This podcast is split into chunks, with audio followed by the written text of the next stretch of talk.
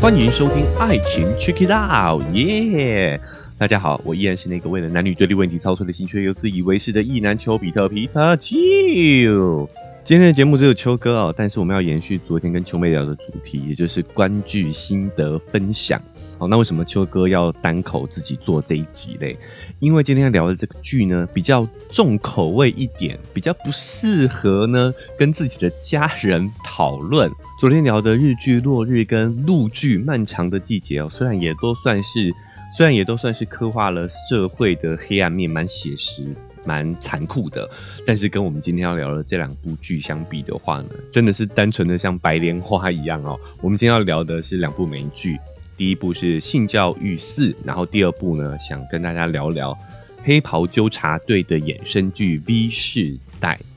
那还有一个原因啊，就是啊，秋妹比较少看美剧，她大部分都是看日剧比较多一点哦，所以美剧呢，大概就是我自己一个人欣赏啊比较多。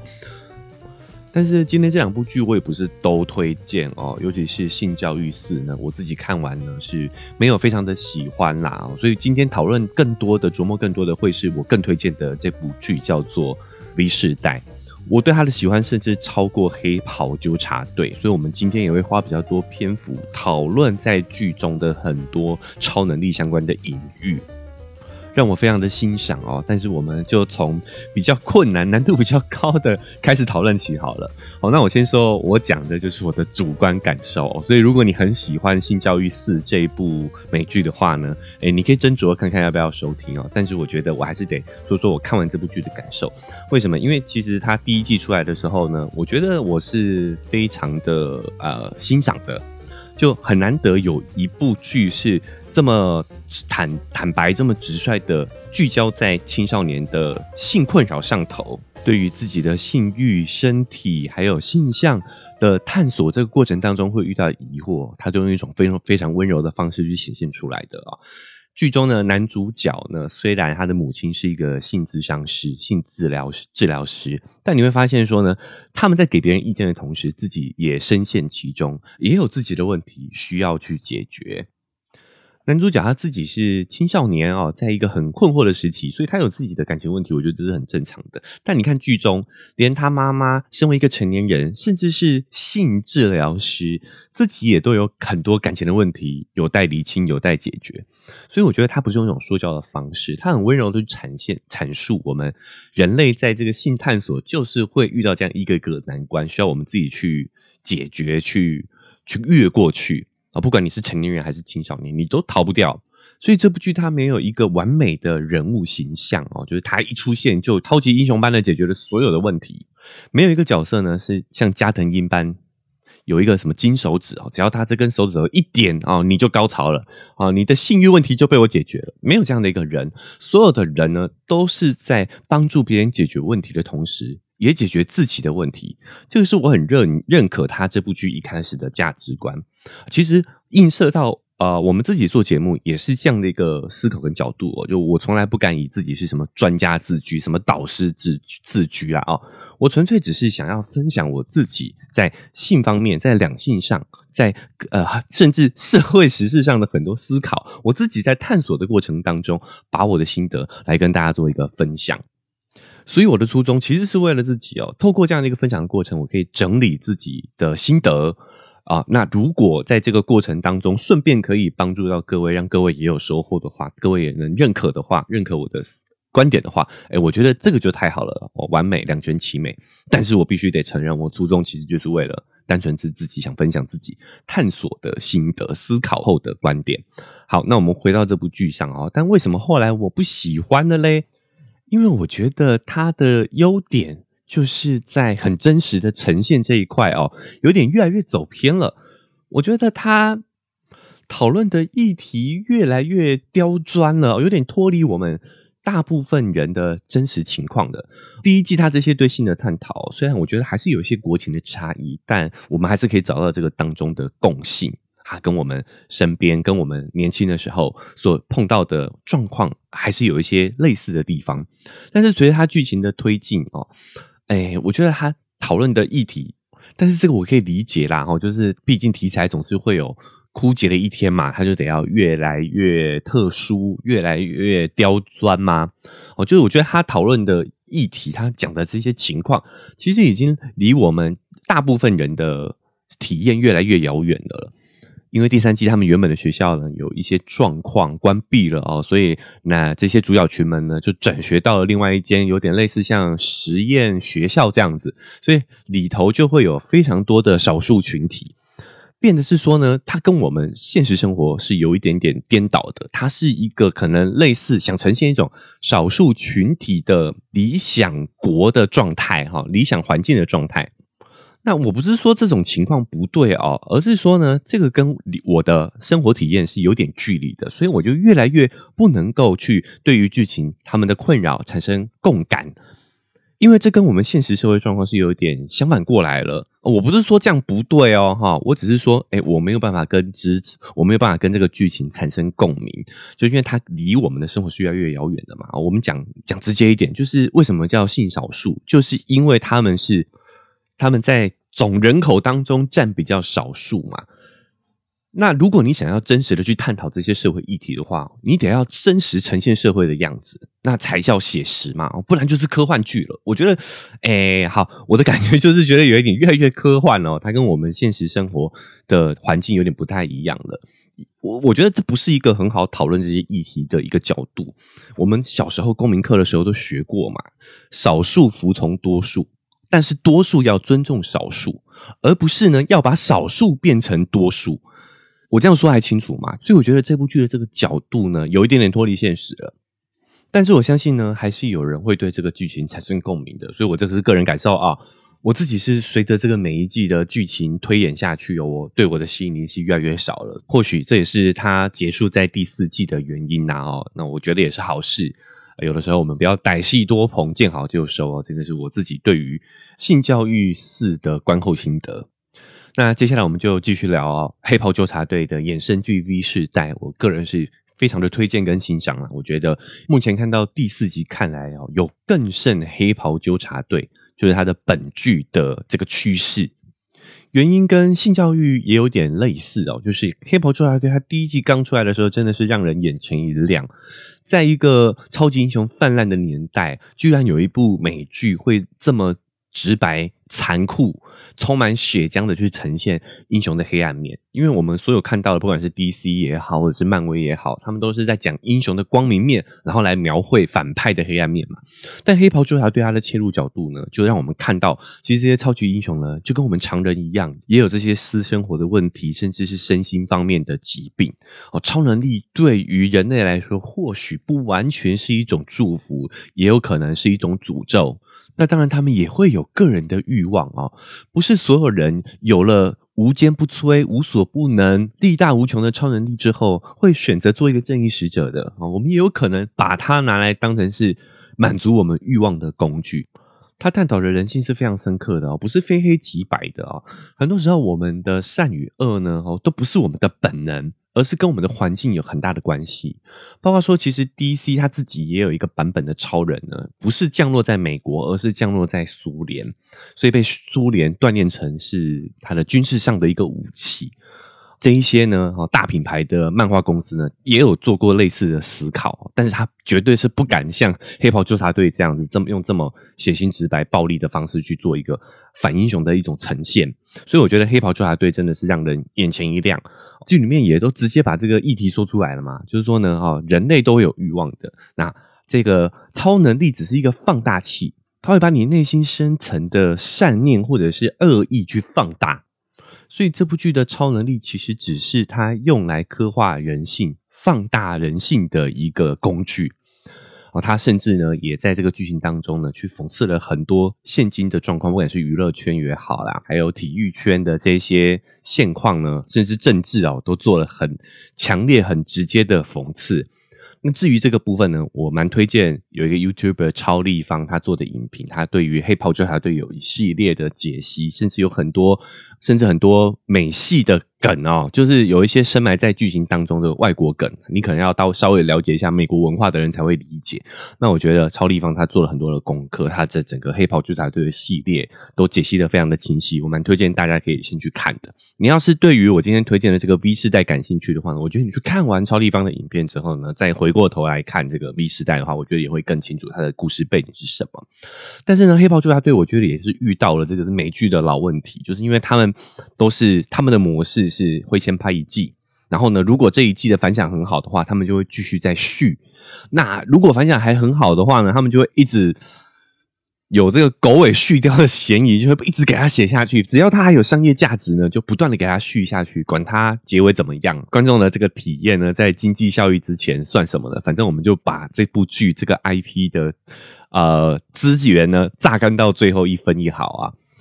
能够真正的见好就收的剧是少数啦。哦，那这个现象呢，其实很有意思，也是黑袍纠察队他想要讽刺的这种为了商业利益不择手段的，但他们自己也摆脱不了哈，因为毕竟他们拍这个戏不是做慈善，还是有这个商业上的考量。总之呢，黑袍纠察队的世界观呢，就是我们的现代社会。是有超级英雄的存在的。那这些超级英雄呢？他们不全是好人，他们跟一般人一样，也都会有私欲、有欲望，好，甚至呢，也都会有身心甚至吸毒的问题。那这些超级英雄呢，同时也是媒体的宠儿啊，就是也是聚光灯的焦点，有点像我们的啊现实社会当中的明星一样，确实也很类似啦啊。他用这样的一个科幻的设定呢，来讽刺我们现在社会的很多奇怪的现象。但为什么我更喜欢 V 世代呢？因为 V 世代它聚焦的是这些超人类的青年时期，我觉得他们本身遇到的问题呢，跟我们个人比较接近。黑袍纠察队他讲的这些超人类，他的这些超级英雄都是成年人的，他们问题已经形成了啊。然后呢，所以他探讨的问题是比较社会性的，比较这整个大社会的这个层面，包括经济、娱乐、政治。新闻媒体很多讨论，但那个格局有点大。我觉得我自己本身呢是喜欢探讨身边的事情的人啊。我觉得我们应该从小事慢慢的去理解，所以有时候我反而对这种大格局叙事的问题议题啊，不是那么的感兴趣。我喜欢更着重在我们个人的感受、个人的成长上头。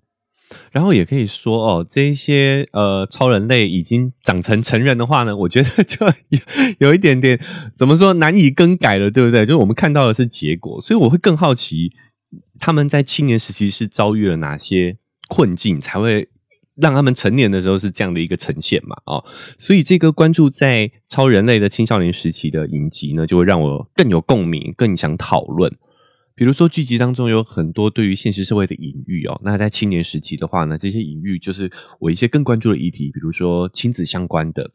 像在这个黑袍纠察队的世界观里头哦，他们在第三季的时候已经被揭露说呢，其实这一些超能力呢，其实不是天生的，而是这一些超能力者的父母在小时候帮他们在他们没有同意的情况下哦，帮他们施打了一种叫 V 化合物的药品。所以他们成年的时候呢，就会经历了这种不知名的突变，突然拥有了随机的超能力，这个是没办法控制的哦。我觉得这一段的剧情，它就是在隐喻现实社会当中有很多的父母会把自己的期待、自己没办法做到的事情，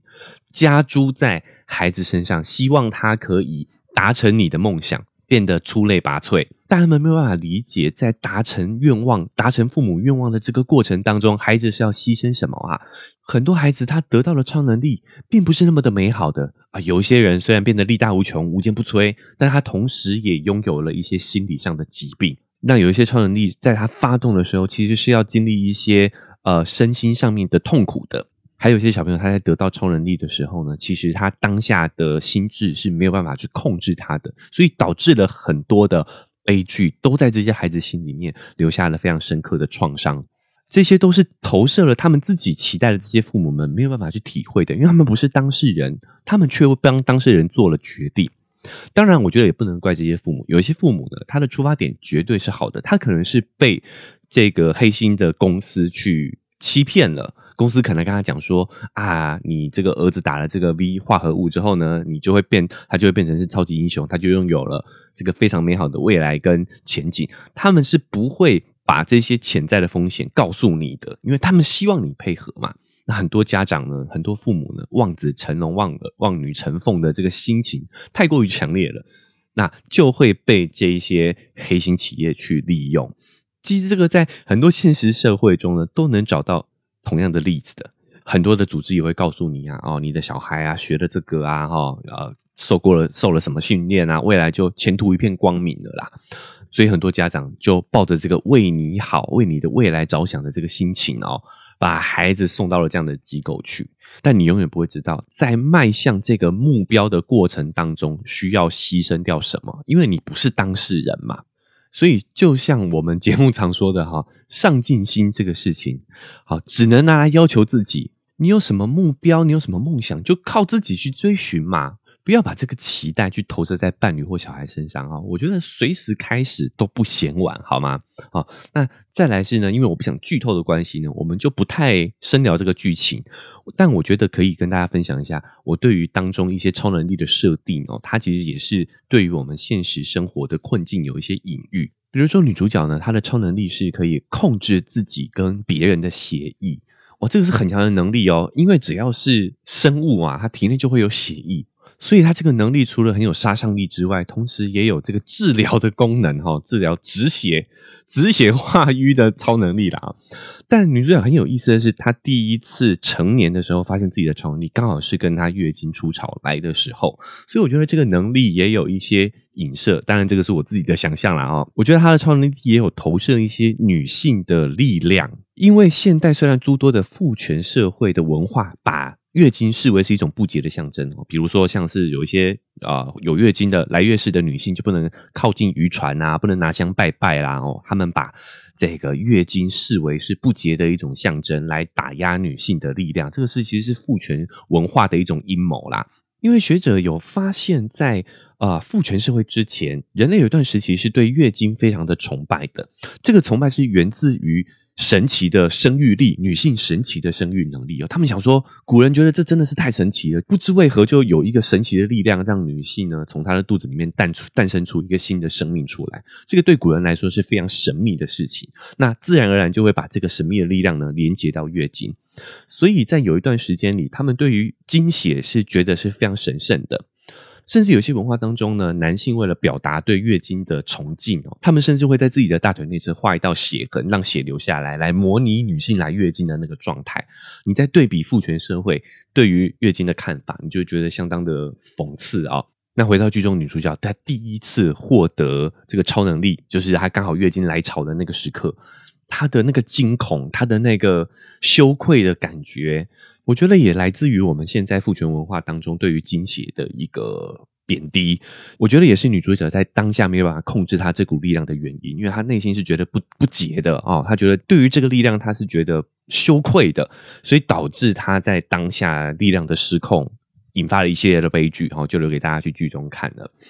那我觉得这个隐喻是我个人觉得非常值得去醒思的。另外一个角色是小蟋蟀。哦，她是女主角在超能力大学的室友，她的超能力呢就是可以变小，但是她变小的这个能力是需要透过催吐哦，等于是她把你吃的东西吐出来之后呢，她的体态就会一直缩小，一直缩小，一直缩小，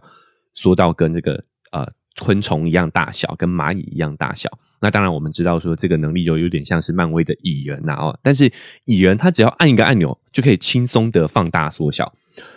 但小蟋蟀它要改变自己的体态是需要付出很大的代价的，这个就很直白了。它就是在呃映射现实生活当中女性的身材焦虑，为了符合社会对于女女性娇小的期待，哈，女生要在自己的身材上，在自己的食量上不断的控制，甚至呢要催吐来达到她对自己体态的。控制哦，这个是非常明显的投射了，这个应该我不用多解释了，对不对？哦，但有意思的是呢，我觉得他找了这位女演员来扮演小蟋蟀这个角色，她的身材是非常健美、非常有力量的，所以你就会发现一个有力量的女孩子，但是她却为了符合这个社会的审美标准呢，选择去弱化自己的力量，就为了符合这个社会的期待。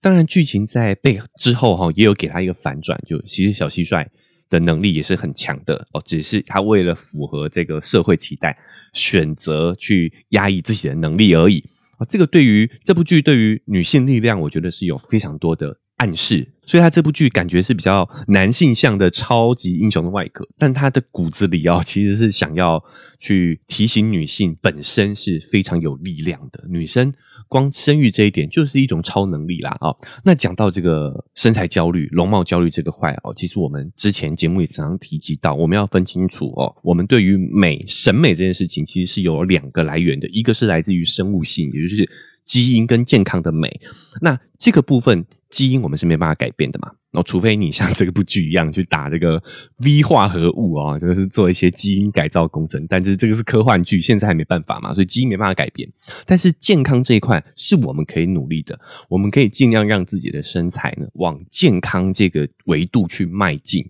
这样也是可以提升我们在两性市场的吸引力的。哦，当然啦，我们主要目的是为了健康然后吸引力是附加价值。那另外一个审美的来源是来自于社会文化。哦，那这个东西呢，就是我们第一不能掌控，再来第二，它是随时随地在改变的。我前几天看到一个韩国的美妆博主在讲，现在又流行韩国又流行什么？韩国又流行扁鼻子，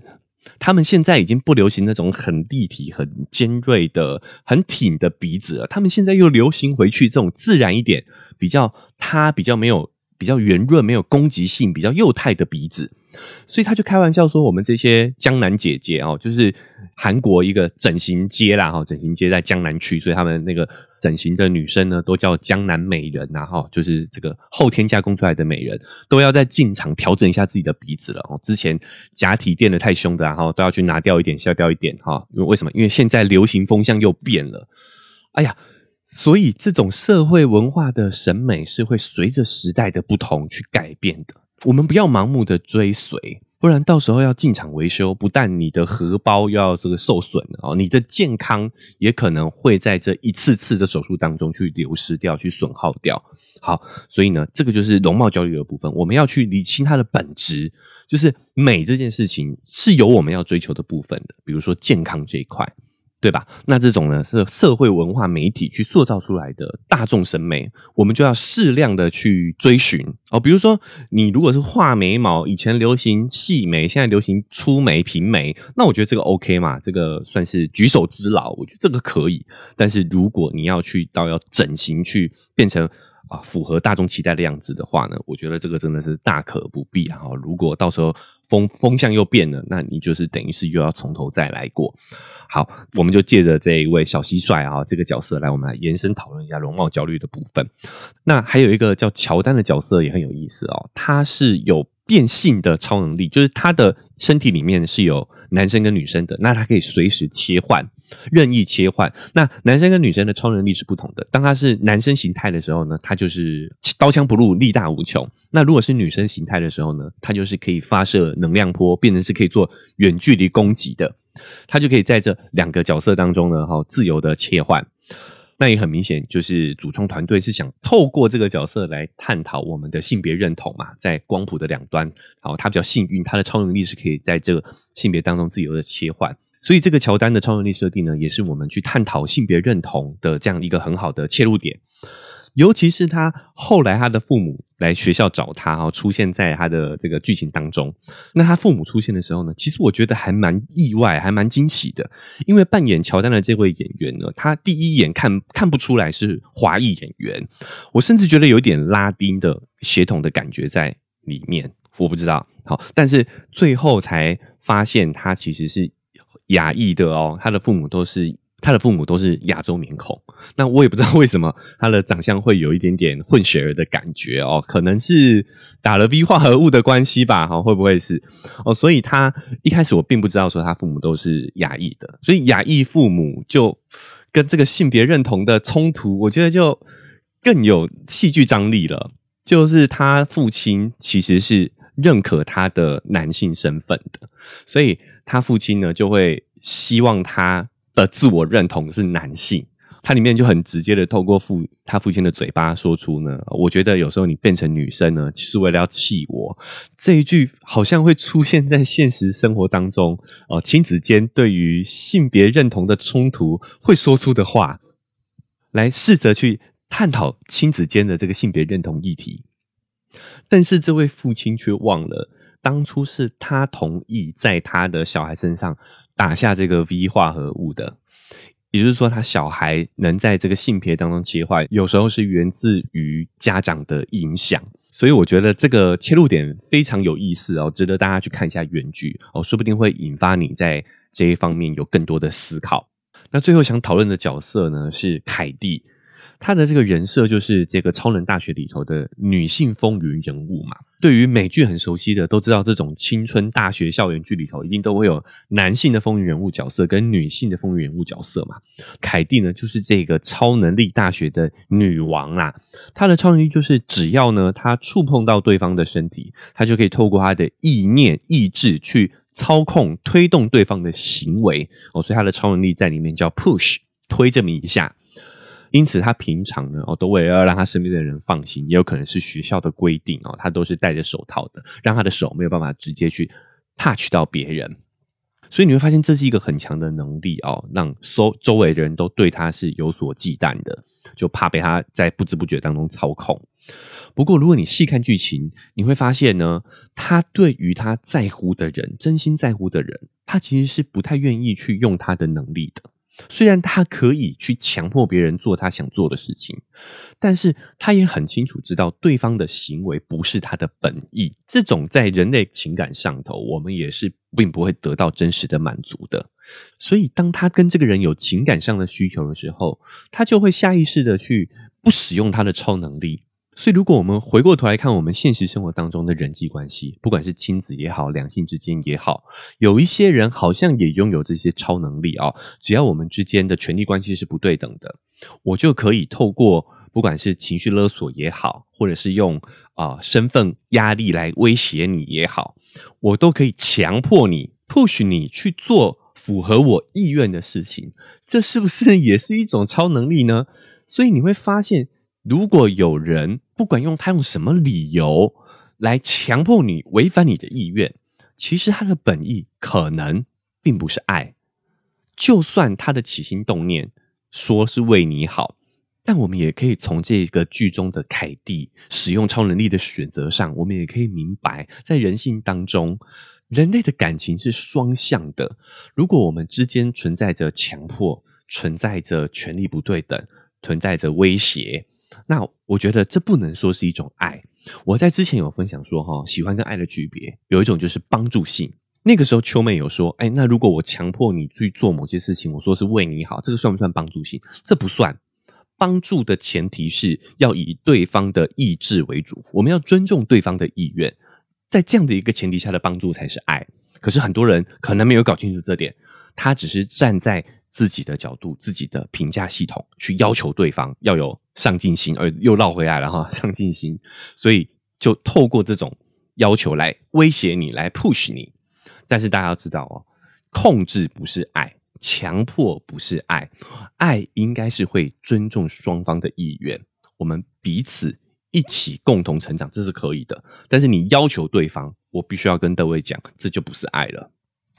好，聊到这边，大家就可以体会到了这部美剧呢，对于我们的真实情感，对于人性有非常多的隐喻跟还非常深沉的刻画哦。所以呢，也非常推荐大家呢，可以去把这部剧呢找来看一下哦。目前更新到第四集，当然我也不知道它后续发展会不会烂尾啦。但是至少呢，前四集呢，我非常的喜欢，甚至在我自己给的评价呢，还会超越它的本剧《黑袍纠察队》哦。所以。在这边也推荐给大家看看哦，但是呢，要强调一下哦，它比较重口味一点哈，而且毕竟是这种超级英雄的外壳啦，哦，可能有一些女性听众呢会看比较不习惯，但所以大家也可以斟酌参考一下哦。如果你诶不不太不害怕看一些比较直接重口味血腥的镜头的话，诶，我觉得真的蛮值得一看的哦。当然这个就见仁见智了，在这边也只是跟大家做一个推荐，大家参考参考。好，那最后因为时间的关系，我们这两部美剧的讨论哈，也要到这边告一个段落了哦。这个礼拜呢，不会有这个母系社会的节目更新呢，因为我们在杂谈那一期的话，就会发现，哎，秋妹有想要加入到母系社会这样的一个主题的讨论当中哦，所以我会把这个题材呢留到下周的节目当中呢，跟秋妹一起进行录制。所以如果大家呢不想要错过我跟秋妹的这一集关于母性社会的互动的话，不管用哪一个平台收听的呢，记得追踪起来才。不会错过我们之后节目的更新。那如果之后我们有看到什么好剧想跟大家分享的时候呢，大家也更不容易错过哦。Apple Podcast 呢跟 Spotify 也都可以留下五星好评哦。如果你去听完这一集觉得很有收获的话呢，你也可以留下你的分数，也可以在评论区留下你的看法。